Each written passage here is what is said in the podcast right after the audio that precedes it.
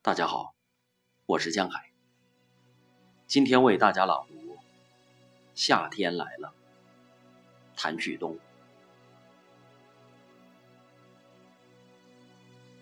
夏天来了，阳光调皮的钻过树叶，偷听小鸟的低语，还悄悄抚摸瞌睡的虫子。